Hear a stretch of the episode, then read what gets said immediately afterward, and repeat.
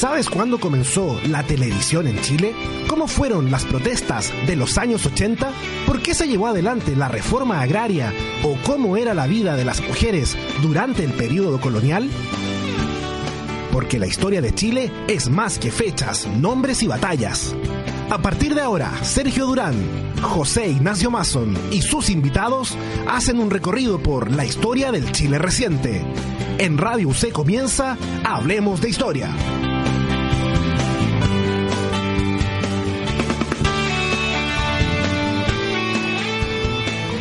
Hola auditores de Radio C, bienvenidos a otro capítulo de Hablemos de Historia. Cada semana conversamos sobre historia de Chile, también sobre parte importante de la historia del mundo y hoy no es una excepción y me acompaña el señor Sergio Durán en la conducción. ¿Qué tal Sergio? Muy bien, ¿y tú? Bien por estos lados. Hoy tenemos una invitada internacional, ella es española, porque vamos a hablar de historia de España y también de historia de Chile, años 70, cómo se tomó en España el fenómeno de la unidad popular, cuál fue la reacción de los españoles, de la prensa, de su gobierno el día del golpe de Estado y los posteriores días. Hoy tenemos a Cristina García. Gracias Cristina por estar acá. Hola, buenas tardes. Gracias a vosotros por invitarme. Gracias por acompañarnos en el día de hoy. Hay bastante que conversar sobre este tema. Sigue, por cierto, llamando la atención lo que ocurrió eh, en esas décadas en la historia de Chile. Eh, algunos eh, señalan que ya han pasado muchos años y que seguimos revisando permanentemente ese periodo que quizás pueda estar algo agotado. Por el contrario, otros dicen que queda muchísimo por investigar. En cualquier caso, hoy le damos cabida a ese tema. Pero antes de entrar a conocer qué se vivía en esos años y qué pasó, qué reacción hubo en España, con respecto al golpe de Estado en Chile, comencemos un poco por conocerte a ti. ¿Dónde estudiaste historia? ¿Desde cuándo te llama la atención? ¿Por qué actualmente estás en Chile? Bueno, pues, eh, bueno, ¿por qué estudié historia? Yo creo que esas son preguntas que llevan a plantearme probablemente el interés de la disciplina desde que era pequeña, ¿no? Tengo un padre que un apasionado por la historia que me transmitió ese amor por el conocimiento del pasado que también derivó a una curiosidad innata por intentar conocer los porqués de, la, de las cuestiones del presente, ¿no? del cotidiano, que siempre derivaban también a hacernos preguntas sobre, sobre situaciones pretéritas. De ahí eh, decidí estudiar eh, historia en la Universidad Autónoma de Madrid en un primer momento con una clara vocación docente principalmente. ¿no? El tema del interés por la investigación se dio posteriormente, gracias precisamente a la concesión de una ayuda para realizar la tesis doctoral, una ayuda pública parecida a las que existen aquí, como Beca Chile, etcétera y que me permitió la posibilidad de plantearme un tema de tesis y de vincularme en ese momento a un equipo de investigación dentro de la, de la Universidad Autónoma de Madrid que ya llevaba trabajando durante décadas eh, el tema de la historia de Chile reciente, las relaciones con España, las comparativas eh, transicionales, etcétera. Em, en un primer momento fue un interés en el estudio de los casos de españoles que sufrieron represión en el Cono Sur y eso después derivó a un estudio más amplio que es el de la tesis doctoral que sería como bueno, un estudio de relaciones internacionales de España con el Cono Sur en esta, en esta época. Y bueno, una vez que defendí la tesis doctoral, eh, se abrió la oportunidad de hacer una estancia postdoctoral en la Universidad de Santiago de Chile, eh, incluirme dentro de un proyecto Fondesit del profesor Igor Gojkovic. Y, y, bueno, obviamente acepté la propuesta y en esas estoy por aquí, por estos lares. ¿Qué tan importante o qué tan interesante resulta todavía después de estos años para los españoles y para los historiadores de ese país saber por lo que pasó Chile durante los años 70? Bueno, yo creo que Chile, precisamente por la experiencia que implicó la Unidad Popular y por lo que implicó también el, régimen militar, la dictadura de, Pinochet, tuvo un, un impacto eh, en lo que fue la sociedad española del momento, muy fuerte, debido a que había una cobertura internacional de lo que estaba pasando en Chile, mm, bueno, en el caso de la experiencia de la Unidad Popular como una experiencia relativamente novedosa, que servía de aprendizaje a, por un lado, a la oposición política del franquismo y, por otro lado, también eh, a los propios eh, dirigentes franquistas, ¿no? Para ver qué podía pasar eventualmente en un cambio de régimen que se veía en esos años como relativamente probable y pronto, ¿no? Debido a que el propio eh, Francisco Franco se encontraba ya en una situación de declive físico notorio. Entonces, ese interés que se dio en los años 70 y que se mantuvo durante todos los años 80 em, de, digamos, movilización en contra de lo que era la dictadura, etcétera, etcétera, em, va a quedar ahí en el imaginario, en gran parte en el imaginario político de la izquierda española, pero también de, diferentes movimientos sociales. Y que tiene luego un revulsivo con lo que fueron los juicios de la, de la Audiencia Nacional, los juicios, los llamados juicios de Madrid, que tuvieron también una, una importancia eh, según mi punto de vista, clave en la recuperación posteriormente en ese, en ese contexto y ya en, en el cambio de siglo eh, de lo que fue el boom de la ya llamada memoria histórica en España. Entonces, yo hago una relación de que hay una serie de referencias cruzadas constantes entre lo que son los procesos políticos del cono sur y lo que es España, ¿no? hay un diálogo constante, que son relaciones de ida y vuelta, que no son solamente unidireccionales, sino que eh, mantienen hasta el día de hoy un, un, diálogo constante. Entonces, efectivamente son temas que siguen siendo eh, de interés para el público español, para el público lector español, para la academia, etcétera, etcétera. Esta investigación eh, o este interés por este capítulo de la historia de Chile, tú lo empezaste, por cierto, en España. Sí, efectivamente. ¿Con qué fuentes te puedes encontrar tú para iniciar una investigación desde allá? Desde allá. Bueno, es interesante porque la verdad es que una de las cuestiones que yo tuve, debo decir mucha suerte, es que yo empecé esta investigación en el 2010 y pude acceder a una serie de fuentes diplomáticas, que eran las del Ministerio de Relaciones Exteriores de España, en el eh, Palacio de Santa Cruz, que a día de hoy, por eh, una serie de leyes bastante restrictivas desde el punto de vista de acceso documental y también porque ese propio fondo documental a día de hoy se está traspasando al Archivo General de la Administración, los investigadores no tienen acceso a ellas. ¿no? Entonces, bueno, tuve primero esa suerte de un momento coyuntural de acceso a unas, a unas fuentes documentales que ahora mismo no podría acceder, que en parte, bueno, están en, en este artículo que comentamos hoy, está también en mi tesis doctoral. Y luego también tuve la suerte de que dentro de esta, de esta beca predoctoral eh, estaban eh, una serie de programas de estancias de investigación.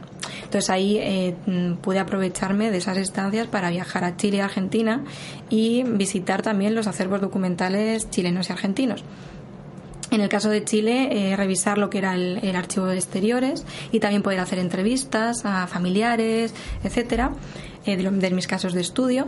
Y en el caso de Argentina lo mismo, ¿no? También poder visitar el archivo de la Cancillería, eh, el archivo de, de, la memoria de la ESMA, etcétera, etcétera. Entonces, bueno, dentro de, con todo, con todo ese corpus documental, con entrevistas, etcétera, etcétera, pues pude enfrentarme a realizar eh, la tesis doctoral ¿no? y las investigaciones derivadas de ella. ¿Por qué consideras importante, em, históricamente, historiográficamente hablando, mejor dicho, el conocer este aspecto de, la historia de Chile desde esta perspectiva que podemos enmarcarla en historia comparada? ¿Cuál es el aporte de, este tipo de investigaciones? Pues mira, yo lo que me encontré precisamente una vez que empecé a realizar la investigación es que gracias a esta eh, comparativa o incluso si vamos más allá, gracias a esta visión transnacional de los procesos políticos, ¿no? de, de, lo que entendemos por democracia, de lo que entendemos por dictadura, si lo ponemos, si, si huimos de esta visión más estadocéntrica y abrimos ese foco, eh, nos encontramos con cuestiones curiosas y que complejizan mucho el relato que normalmente, cuando hacemos solamente historia de un contexto concreto local, se nos escapa. Por ejemplo, yo al, el, al comparar, por ejemplo, las reacciones de España eh, al golpe de Estado chileno y al golpe de Estado argentino, cuando se dan en, entre el caso del golpe de Estado chileno en el 73, que todavía España vive en una, en una dictadura, y en el 76, donde se produce el golpe de Estado argentino, ya empieza el proceso democrático, al comparar estas dos situaciones me encuentro con que hay claras eh, rupturas desde el punto de vista, por ejemplo, tanto de la visión que tiene España de, de sí misma y del, mundo internacional, como de los propios funcionarios del franquismo, ya en los últimos años de, de vamos, lo que se entendería como el franquismo, y hay importantes continuidades en este proceso transicional. Entonces, intentando evitar esos focos locales e intentando también huir de los aparentes em, límites cronológicos que nos solemos poner ¿no? de fines de dictaduras, comienzos de democracia, etcétera, nos damos cuenta y a partir de la comparativa con diferentes contextos, con diferentes reacciones, nos damos cuenta de, que esto es mucho más fluido, de que, de que es mucho más complejo y, bueno, atendiendo al, a los aspectos concretos, eh, surgen eh, y, con la visión de los documentos, eh, como digo, los documentos de archivo, surgen eh, conclusiones muy interesantes, ¿no? Como por ejemplo que España tenía unos intereses claros económicos en el cono sur durante el tardonfranquismo y que se mantienen con mucha fuerza en el inicio de estos periodos dictatoriales y que van a tener relación en la mayor parte de las decisiones que tomen a nivel de política internacional con estos países. Como conocedora de ambos contextos, digamos, de Chile y de España, y una persona dedicada a estos temas además, em, ¿tienes alguna visión respecto a cómo se da esta, este fenómeno de las historias nacionales? Eh, eh, ¿Crees que aquí estamos tal vez demasiado enclaustrados en una historia nacional o, tal vez en el caso de España? Eh, ¿Es relativamente novedoso el enfoque transnacional, la historia comparativa? Bueno, yo creo que sí, que al final la mayor parte, precisamente también por una cuestión de medios, ¿no? O sea, lo que yo, yo os comentaba de la posibilidad que tuve de, viajar a lugares tan sumamente lejanos, ¿no?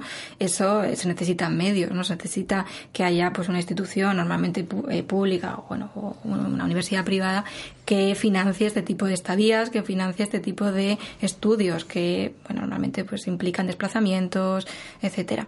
Entonces, yo creo que desde un punto de vista más eh, práctico, al final nos acabamos enclaustrando un poco en los estudios de nacionales, pero si tenemos posibilidad, yo en ese caso, en ese momento que la, que la tenía, ¿no? Eh, pues yo creo que es, es importante avanzar en en intentar, como digo, plantearnos que los procesos, y sobre todo los procesos de la historia del tiempo reciente, eh, van más allá de unas fronteras geográficas eh, vinculadas a un Estado-nación. ¿no? Y bueno, intentar mirar cómo también otros países nos ven a nosotros, cómo nosotros vemos otros países. El tema de las percepciones creo que también es, es muy importante en el estudio de las eh, relaciones internacionales y eso yo creo que solo se ve cuando uno viaja al, al país que estudia ¿no? o al país donde está estudiando la relación. Si no, muchas veces se te escapan muchos detalles que desde, desde tu pequeña parcela pues, pues no ves. Antes de ir un rato más al tema de, de fondo que tiene que ver con el golpe de Estado propiamente tal acá en, en Chile. Eh, veamos España, mientras acá se estaba en la Unidad Popular, el gobierno de Allende entre los años 70 y 73, ¿qué estaba pasando en España? ¿En eh, qué momento se encontraba el franquismo, el propio Francisco Franco? ¿Cuáles eran las inquietudes de los españoles en esos años la realidad política de este?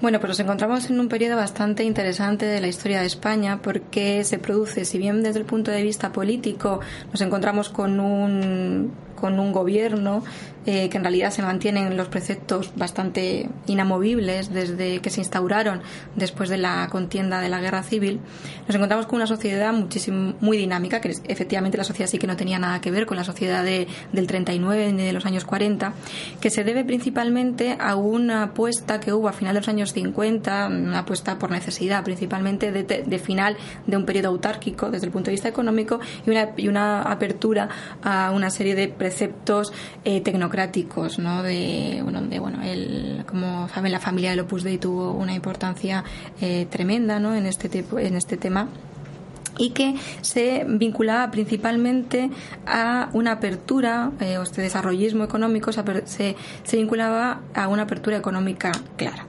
Obviamente los pactos con Estados Unidos tuvieron eh, una importancia también básica en todo este cambio de, de planteamiento y en una focalización de desarrolla a partir de, por un lado, las remesas de, de, las divisas que los emigrantes españoles que estaban trabajando en Europa, había una, emigración muy, muy, muy grande de españoles que se fueron a Alemania, a Suiza, a Francia y que estaban mandando divisas a España. Por otro lado, también el incremento del turismo, ¿no? que también eh, fue un importante aporte de divisas extranjeras, pero también de eh, diferentes modos de sociabilización, ¿no? porque efectivamente el que eh, llegasen suecas o suecos o eh, bueno gente de Inglaterra o de, o de Francia, España, las costas españolas también hacía que los propios españoles se enfrentasen a otro tipo de realidades, ¿no? Y por otro lado también a una importante eh, mm, foco en el, en el capital extranjero y en la inversión extranjera. Esto en los años 70 en el inicio de los años 70 debido a la crisis eh, mundial, el fin del patrón eh, de la paridad del dólar con el oro y luego después lo que fue eh, la crisis energética afecta, hace que España sea uno de los países más afectados por esta crisis. Entonces, con unos niveles de paro importantes, porque muchas de estas remesas de emigrantes vuelven, porque en Europa también hay crisis y porque además ya el periodo de reconstrucción ya se ha terminado. Y bueno, entonces, más una serie de movimientos sociales que están muy vinculados, de oposición al régimen franquista, muy vinculados por un lado al movimiento obrero, que además ha conseguido, a partir del sindicato vertical franquista, hacer una especie de entrismo con lo que eran las comisiones obreras, que era el sindicato comunista. Y luego después el movimiento estudiantil, mm, que, luchó eh, desde las filas de las diferentes universidades españolas públicas en contra del, del, franquismo. Y por último, un grupo bastante interesante, porque servía, había servido de bastión a lo que era el movimiento eh, nacional católico del franquismo, que era la Iglesia, un grupo de la Iglesia especialmente contestatario, que ayudó mucho también a generar una especie de cultura cívica, eh, más allá de la vinculación religiosa, en muchos barrios de las periferias de las ciudades eh, más importantes de España. Entonces nos encontramos con una sociedad especialmente dinámica que choca con esa, eh, digamos, em, mm, esa política que sigue siendo, obviamente, vivir en, un estado autoritario y, en dictadura. y esa sociedad es la que recibe las noticias de la Unidad Popular esos movimientos de oposición son los que efectivamente tienen un interés clave en qué está pasando en Chile como ejemplo de eh, qué es lo que nosotros podemos aprender de, de esto y efectivamente eh, surgen preguntas cuando ese proceso fracasa, ¿no? Y bueno, eso yo creo que es lo interesante de, la cuestión. Esos movimientos de oposición a Franco tenían la posibilidad de manifestarse públicamente, tenían medios de comunicación por los cuales eh, señalar su eh, contrariedad, adversidad eh, al régimen.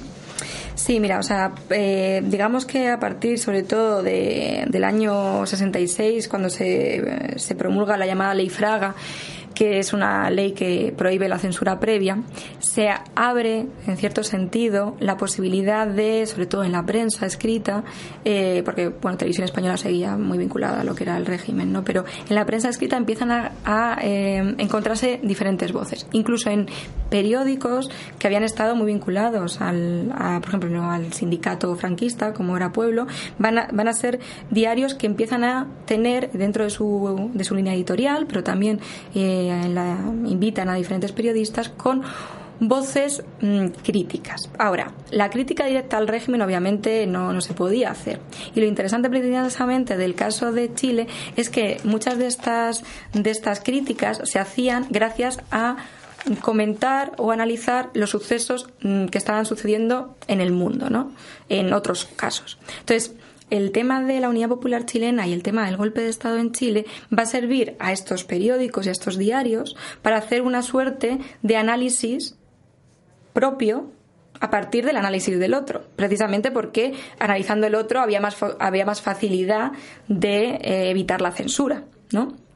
Entonces, eh, hay que saber leer entre líneas, ¿no? Pero sí que había foros de, de posibilidad de, de, debate y como, los, como, como os comentaba, la, la, propia Universidad Española era un lugar donde eh, bueno, más allá de, todo, eh, profesores y estudiantes se podían manifestar bastante libremente, ¿no? Entonces, nos encontramos con un régimen de carácter autoritario. O sea, no es un régimen de carácter totalitario, menos en este momento, en los años 70, donde no se pedía una, mm, bueno, una adhesión completa, sino lo que se pedía era una pasividad de la población, o sea, lo que se esperaba era más una pasividad de la población.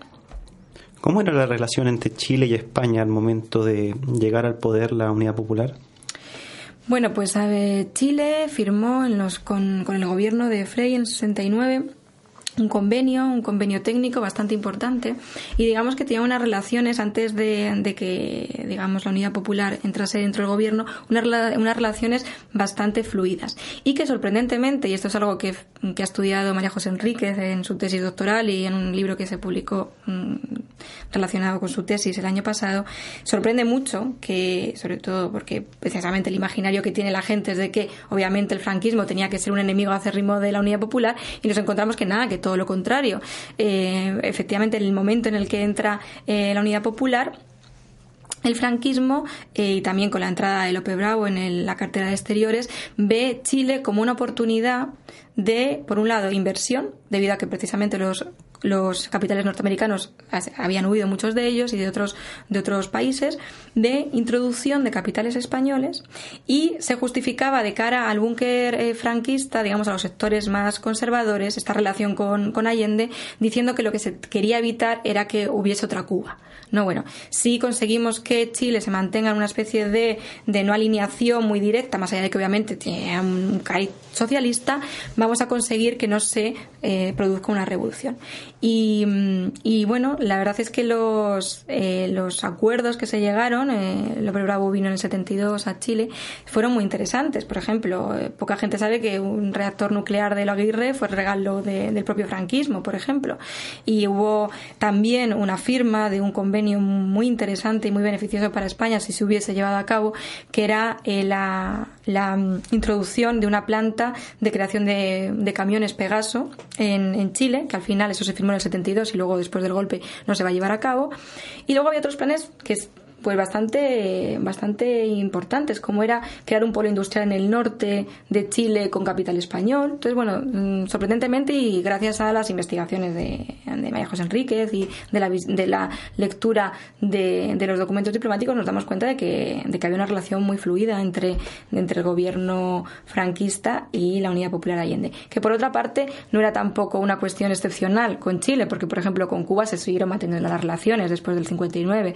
Digamos que en ese sentido se mantiene la doctrina Estrada como, bueno, doctrina de, sobre todo de España a los países de, Iberoamérica, que se consideran como, eh, bueno, pues con esa raíz común eh, hispanoamericana, etcétera, etcétera.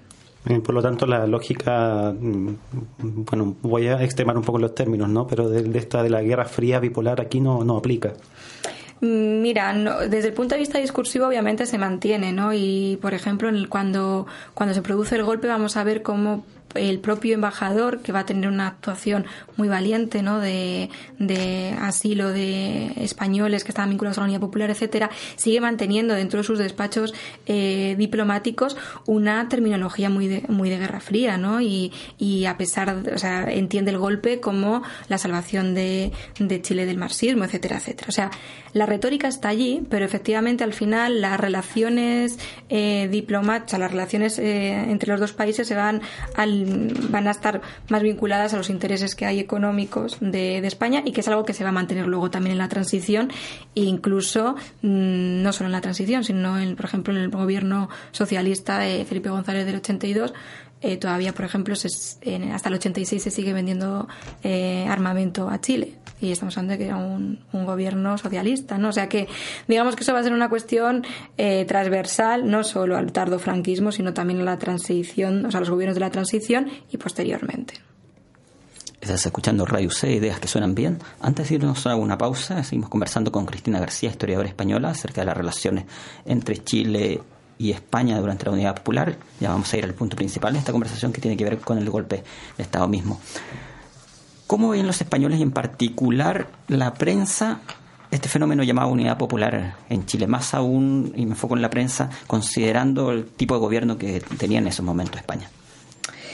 Eh, bueno, pues eh, como, como, les decía, eh, debido a esa ley Fraga, ¿no? donde se empezaban a poder hablar de ciertas cuestiones gracias al fin de la censura previa, sí que va a haber un interés, sobre todo, de los diarios más vinculados a la izquierda o que tenían voces más vinculadas a la izquierda dentro de sus dentro de su comité editorial de la experiencia de la Unidad Popular va a haber un envío de corresponsales eh, al más alto nivel. Por ejemplo, eh, un corresponsal que hasta el día de hoy sigue siendo un periodista reputado en España, Vicente Romero, eh, vivió toda esa época de la Unidad Popular acá, ¿no?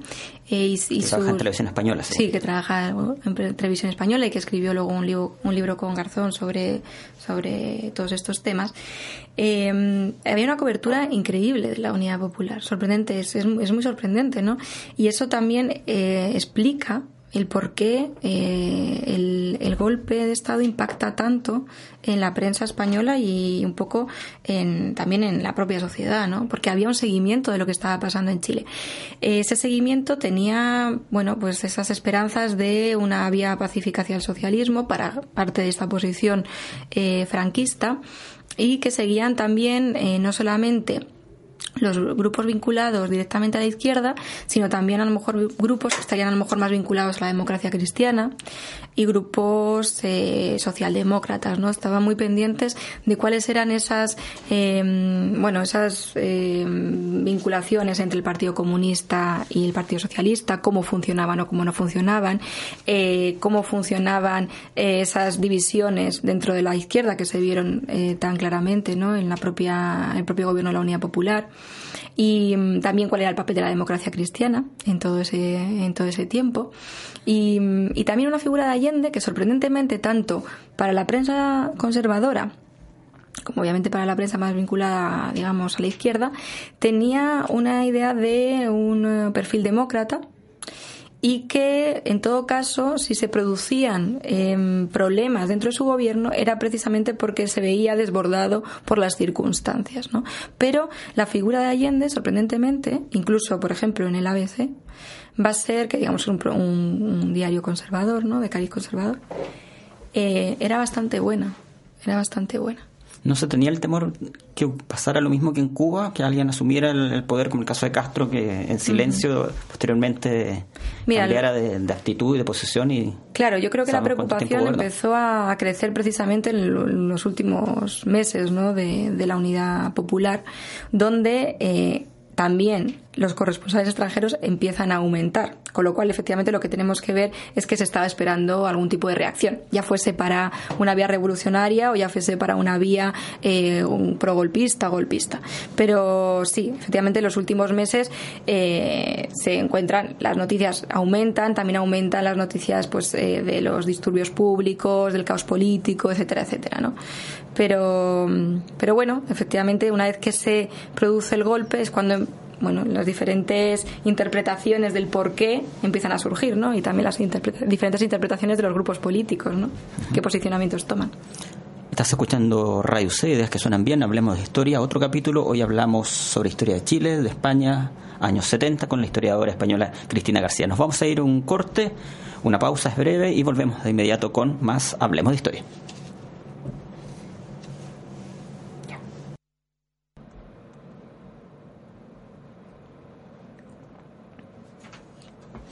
Estamos de vuelta acá en Radio C, ideas que suenan bien. Hablemos de historia, otro capítulo. Hoy conversando con la historiadora española Cristina García acerca de la reacción que tuvo España al momento mismo y los días posteriores al golpe de Estado en Chile. Sergio Durán, tú tienes ahí otras preguntas. Sí, más allá de la, de la reacción de la prensa a los hechos de Chile, me gustaría conocer la reacción de los españoles de a pie, si se los puede llamar así, o, de los distintos grupos que conforman la sociedad española, sea políticos, intelectuales, eh, académicos, etcétera. ¿Has podido sondear algún tipo de reacción frente a los hechos de Chile? Sí, bueno, a ver, tenemos que situarnos también efectivamente en que estamos todavía en, un contexto de dictadura. Claro, en la medida que se pueden conocer. En la medida que se pueden conocer. ¿no? Sí, que se, sí que es interesante cómo eh, los diferentes grupos de oposición eh, y bueno, grupos de oposición que, como decía, pueden ir desde eh, grupos relativamente vinculados a la democracia cristiana, a grupos que luego se vincularon a la Sociedad Democracia Europea e incluso pues grupos comunistas van a tener em, una van a reflexionar tanto sobre la unidad popular sobre cómo qué, qué, sucede durante el golpe. Eh, y es interesante cómo la mayor parte, toda esta oposición eh, amplia, van a tener una, una crítica lo que es el golpe de Estado y van a, van a firmar, por ejemplo, manifiestos de intelectuales de manifiestos intelectuales, por ejemplo, se, se firma un manifiesto de intelectuales de más de 100 intelectuales políticos, o sea, que luego pues, serían políticos de la transición, etcétera, con un mensaje claro de unidad y también de, de bueno, de nosotros somos demócratas, nos consideramos demócratas y consideramos que lo que ha pasado en Chile es algo que es denunciable y que nosotros tenemos que denunciar incluso desde la situación en la que nos encontramos, ¿no? Eh, desde el punto de vista, por ejemplo, de movimientos sociales, efectivamente no va a ser hasta el 73, esa, perdón, eh, bueno, el 73 ya va a haber una, va a haber algunos movimientos, pero no, va a ser hasta el final de la muerte de Franco donde van a empezar grandes manifestaciones en contra de la dictadura franquista, como es obvio, pero sí que hay, por ejemplo, eh, un atentado en contra de, de de las oficinas de LAN, eh, que estaba vinculado a un grupo eh, comunista, eh, un atentado contra las oficinas de ITT en Barcelona. Que, entonces, esta, digamos, izquierda radical vincula rápidamente el golpe con los intereses económicos norteamericanos y de las grandes multinacionales chilenas. ¿no? Entonces, bueno, es interesante cómo, a pesar de encontrarse en una situación de, dictadura, en la medida de lo posible, y como digo también en esta prensa, que encontramos eh, eh, semanarios, por ejemplo, como Cuadernos para el Diálogo, que, que venía de, de, la, de la Iglesia Católica con raíz cristiana, ¿no? van a tener una, una cobertura muy importante del suceso como tal y que, como digo, les sirve para reflexionar a políticos eh, vinculados o intelectuales en ese momento, que luego serían políticos de la transición vinculados tanto a la democracia cristiana como al socialismo, etcétera. ¿Hubo alguna correspondencia entre los eh, grupos eh, políticos, sociales, etcétera, españoles y sus pares chilenos? Por ejemplo, eh, una izquierda española, si es que la podía ver, mirando a su par chileno, una derecha, lo mismo con la derecha chilena y así.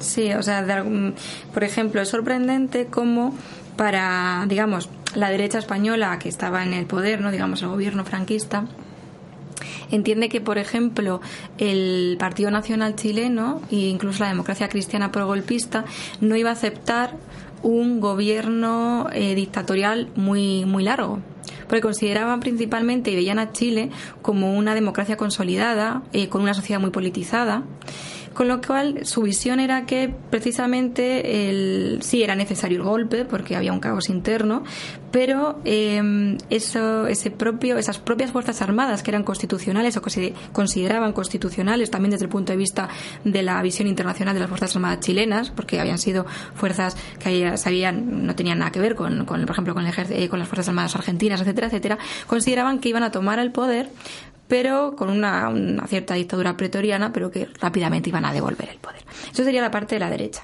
La parte de la izquierda también va a ser una analogía clara y sí que va a haber desde el principio eh, contactos tanto de lo que sería el Partido Socialista con el Partido Socialista chileno, del Partido Comunista, etcétera. Pero por ejemplo el Partido Comunista, a diferencia de lo que podría mm, pensarse de que debido a la, al, al, fracaso de la vía eh, chilena del socialismo por las urnas iba a plantearse una vía revolucionaria, ¿no? Eh, se sucede todo lo contrario. Lo que hace reafirmarse en las posiciones eurocomunistas, que junto con el Pichi ya estaban eh, fraguándose, de plantearse, precisamente viendo lo que, lo que había pasado en Chile, cómo había por un lado, que evitar la, la, división de la izquierda y que desde el punto de vista del Partido Comunista tenían que ser muy conscientes del tipo de población con el que se enfrentaban. Es decir, no se podía hacer eh, una serie de planteamientos sin tener en cuenta la población y la sociedad donde estaban, ¿no? Entonces ahí, eh, por ejemplo, Carrillo plantea como claramente cómo la situación chilena y la situación de fracaso de la Unidad Popular le sirve para ser consciente de que no es, no es bueno quemar etapas, y que, bueno, finalmente para entrar dentro de ese nuevo juego democrático van a tener que hacer también concesiones, ¿no? Igual el Partido Comunista va a aceptar, por ejemplo, la monarquía en la transición a la democracia.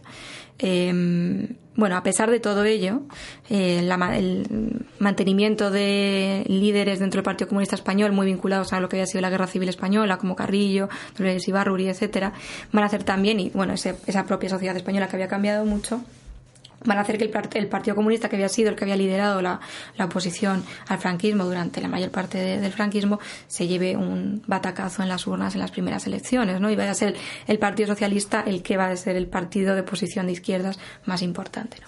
Pero es interesante cómo si hay una correspondencia clara que se va a mantener durante todo el, eh, todo el tiempo que va a durar el régimen militar y que va a ser muy interesante en el proceso de transición a la democracia chilena.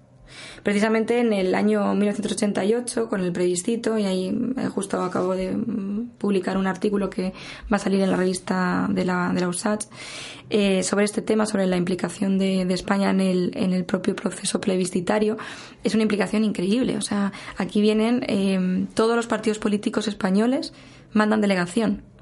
Todos. Eh, aparte de que obviamente también la prensa vuelve a tener una cobertura total. Pero el por qué, de nuevo, tenemos que llegar a, bueno, y retrotraernos y llegar también a que desde los años 70 había un interés claro y de que esas vinculaciones de partidos políticos y de culturas políticas, no solamente de partidos políticos, sino de culturas políticas, están muy fuertemente arraigadas entre el Cono Sur y, y España, ¿no? En el libro de María José Enríquez uno se da cuenta de esta singular relación entre el gobierno de Franco y, el gobierno de Allende, que uno piensa que puede ser antagónico, pero que no lo es tanto, quizás por, por acuerdos, principalmente por acuerdos comerciales entre, entre ambos. Primero, el, pragmatismo. ¿Qué ocurre al momento de la muerte eh, de Salvador Allende? ¿Sigue ese pragmatismo o toma más bien una bandera o una postura clara eh, Francisco Franco al, respecto o lo condena el golpe de Estado? ¿Cuál es la reacción primera? Pues es, es, también muy interesante y de nuevo tenemos que huir de apriorismos porque eh, al final lo que uno después del tiempo se da cuenta y mirando los documentos diplomáticos es que aparentemente lo que tendría que ser algo bueno para el régimen franquista, que es este nuevo gobierno, por lo menos en un primer momento, en realidad hasta que fallece Franco, le va, le va a ir peor que, con, que cuando estaba con, eh, digamos, en el gobierno de la Unidad Popular. Bueno, eso se debe a varias cuestiones. Por un lado, más allá del discurso eh, público, que sería esta aplicación de la doctrina Estrada, es decir, España acepta el gobierno de facto, porque simplemente es un cambio, entienden como un cambio de gobierno, pero ellos eh, siguen con delegación diplomática, etcétera, etcétera se encuentran con que, y aquí es, muy interesante desde el punto de vista de estudio de las relaciones internacionales, la importancia que tienen eh, las delegaciones diplomáticas en situaciones de crisis y que muchas veces su actuación va más allá del gobierno de turno al que representan. Y en el caso del, golpe de Estado chileno se ve claramente.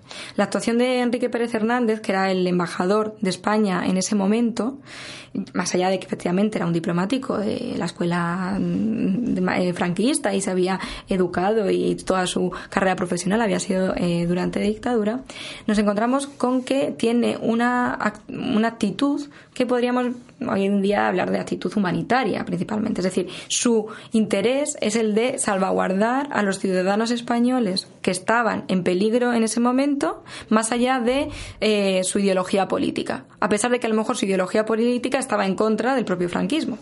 ¿No? Y, el por qué actúa de esa manera y actúa de una manera tan rápida, más allá de que obviamente tendría que tener el beneplácito del Palacio de Santa Cruz en, en Madrid, fue de una manera muy autónoma. ¿No? Y jugándose en parte también eh, su propio pellejo. Entonces, eso que consiguió eh, asilar, bueno, él consiguió asilar a, digamos, el enemigo, uno de los enemigos públicos número uno, que era Joan Garcés, que era uno de los asesores de Salvador Allende, un valenciano, que llevaba aquí durante, había ayudado a la parte del programa político de la Unidad Popular, etcétera. Eh, asilar a, Joan Garcés a, y a otros españoles, le sirvió bueno, le sirvió al embajador para que le moviesen de destino. Eh, bueno, eh, fue al Palacio Santa Cruz como director general de Iberoamérica y cambiaron al, al embajador. Pero también a España, digamos que la Junta Militar, debido también a las relaciones tan buenas que había tenido con, con, Allende, el propio franquismo, mm, empiezan a, bueno, a poner la relación un poco en stand-by.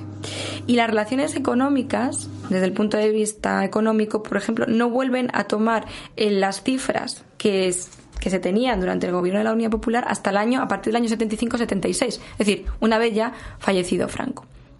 Y de nuevo aquí también de nuevo está el tema discursivo por un lado y el tema un poco más práctico y económico por el otro, ¿no?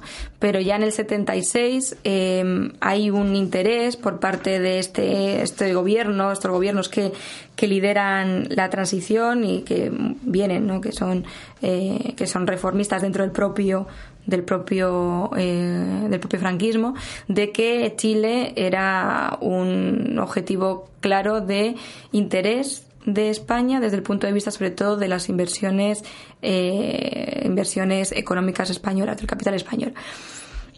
Y también tenía muy claro que las relaciones desde el punto de vista político se tenían que dar en un segundo nivel. Se tenían que evitar publicitar esas, esas relaciones de esa España en transición con la Junta Militar. ¿no? porque lo que querían en ese momento en España, en el 76, 77, era presentarse al mundo como una democracia, ¿no? y como una democracia que iba, eh, bueno, pues con, el, con la figura de Juan Carlos I como gran demócrata, etcétera, etcétera, bueno, luego con Suárez, etcétera.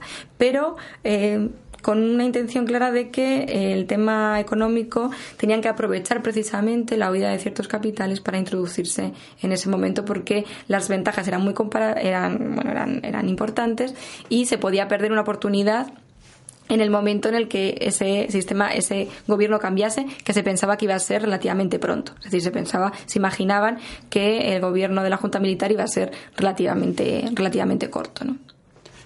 Eh, a propósito de eso último, bueno, iba a preguntar por la suerte de los ciudadanos españoles residentes, pero creo que ya está más o menos claro.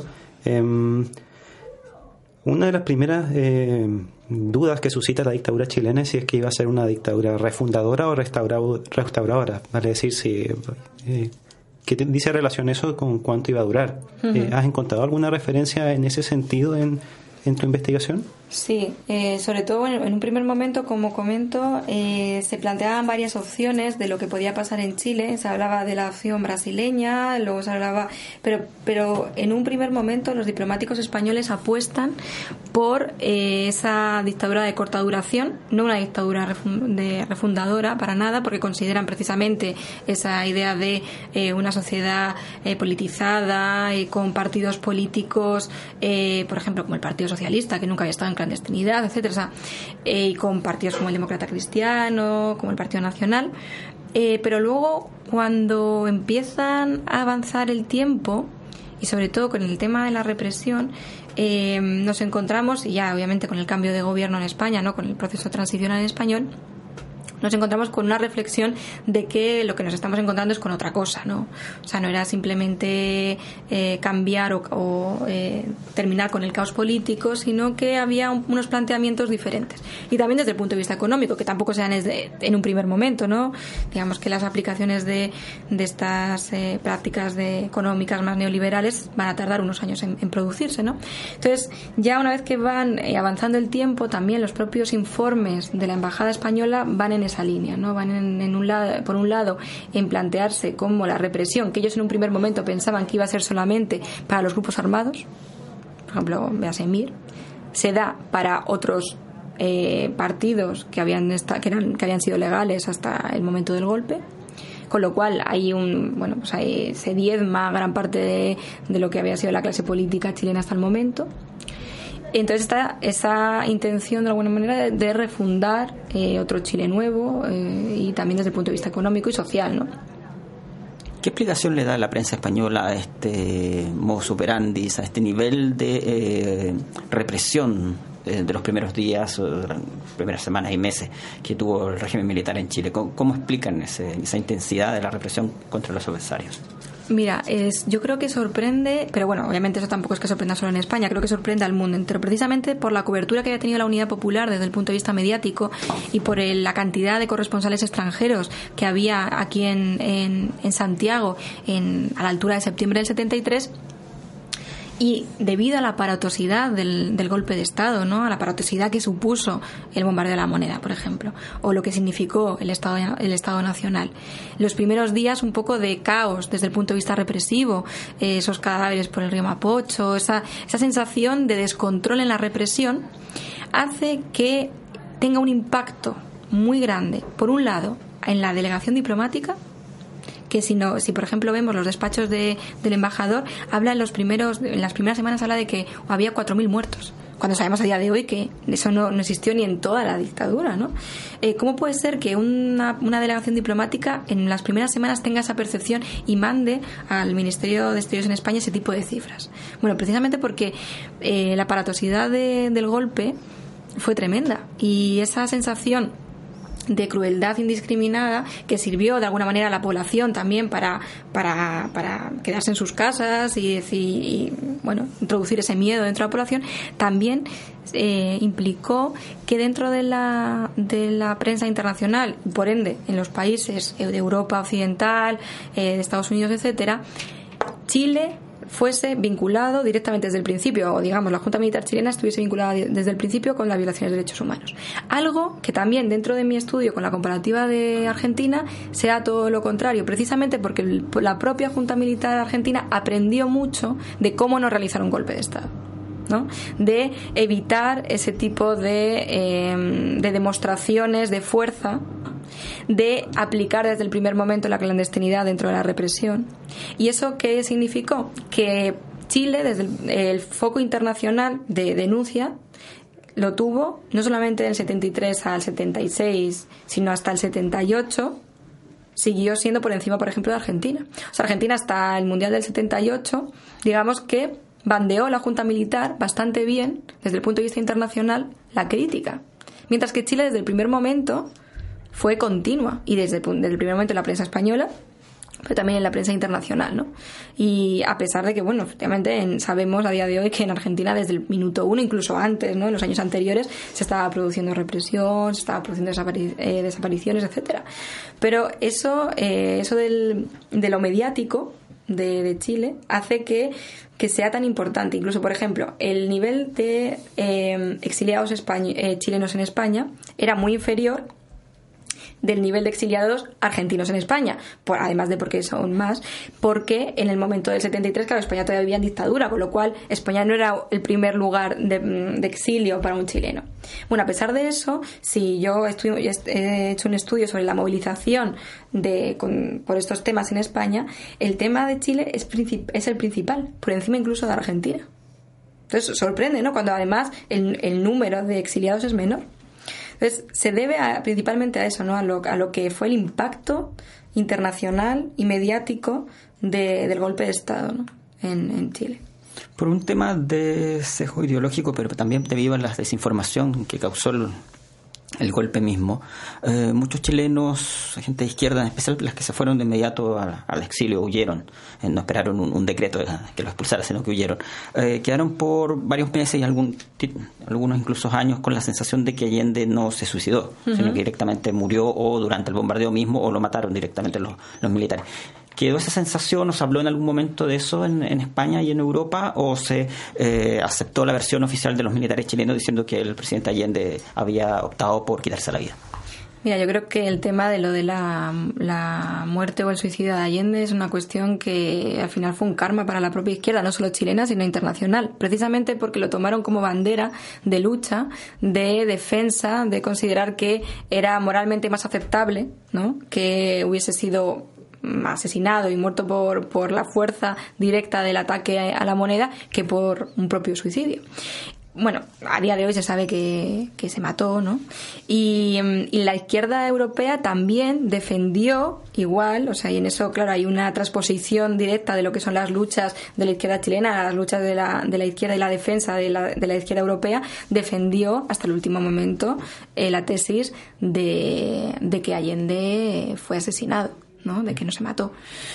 Bueno, eh, son mitos al final y que, por ejemplo, en el caso de María José Enrique estudia el, epílogo de su tesis, ¿no? que al final hasta qué punto hacen bien o mal, ¿no? Bueno, eh, tiene su sentido en ese momento, ¿no? Para unar a lo mejor eh, la posición con el líder, pero que al final, bueno, pues más allá de, o sea, el legado de Allende va más allá de si se mató o si le mataron, ¿no?